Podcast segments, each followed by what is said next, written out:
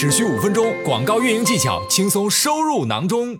我想跟大家介绍一个新功能，可能有一些卖家已经用到了，就是当你是品牌主的时候啊，当你通过亚马逊品牌备案的时候，你可以使用的一个广告类型叫做品牌推广 （sponsor brands）。那在这个广告类型里面呢，在广泛匹配里面，它多了一层下下降的一个限制符的功能。这个新功能能帮我们干嘛呢？大家有的时候知道啊，因为我们的广泛匹配里面，它匹配的既是包含这样子的词，任何的顺序中间加词都可以的，也包含去匹配它的同。义词，那这个时候，如果我想要保证我的这个去匹配的这个单词中间，其中有一个有一个单词是我一定要求一定要存在在我的广泛匹配的这些单词里面的时候，那我就可以在这个单词前面加一个加号。那这个加号呢，就是限制符的功能。我们来看一下这个例子啊，大家可以看一下哈，在这个例子中间呢，我们可以看到，在你使用加号的时候。你在比如说数字前面去点了这样的一个加号，那它所有的后面的匹配的搜索词都会有数字这个词。如果你在这个 formal 前面加一个加号，